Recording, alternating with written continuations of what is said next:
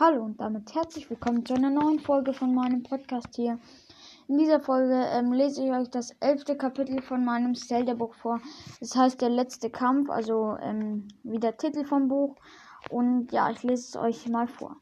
Plötzlich war Link von Jäger umzingelt. Auch Puff zog sein Gardeschwert. Das war eine mächtige Waffe. Der Held wunderte sich, dass er so eine besaß. Egal, Link musste sich jetzt auf den Kampf konzentrieren. Mit ein paar Schlägen schaltete er die Jägernovizen aus.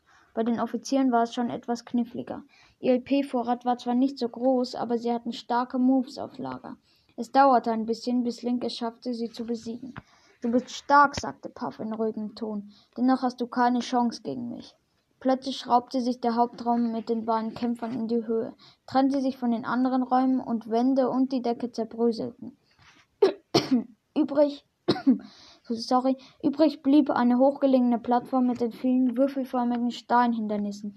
Puff sprang auf Link zu und griff an. Dieser wehrte den Hieb mit seinem Schild ab. Allerdings zückte der Anführer daraufhin einen Gardebogen und feuerte zwei Elektropfeile ab.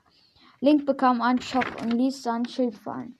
Puff kickte ihn von der Plattform. Dann schlug er zu und Link verlor fünf Herzen. Anschließend doch anschließend griff der Held an und zog dem Jägeranführer mit seinem Masterschwert 90 LP ab. Insgesamt hatte dieser 1500 LP.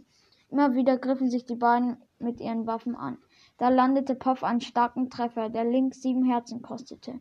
Lang langsam wurde es brenzlig für ihn. Als er nur noch zwei Herzen besaß, holte Puff aus und traf. Also ähm, vielleicht war es ein bisschen unverständlich. Zum Beispiel der Held wunderte sich, dass er so eine, so eine besaß. Also er ist der Anführer gemeint und nicht äh, Link selber. Ähm, aber ich hoffe, es hat euch ähm, trotzdem gefallen. Und ihr hört äh, weiter meinen Podcast an. Und ja, ciao.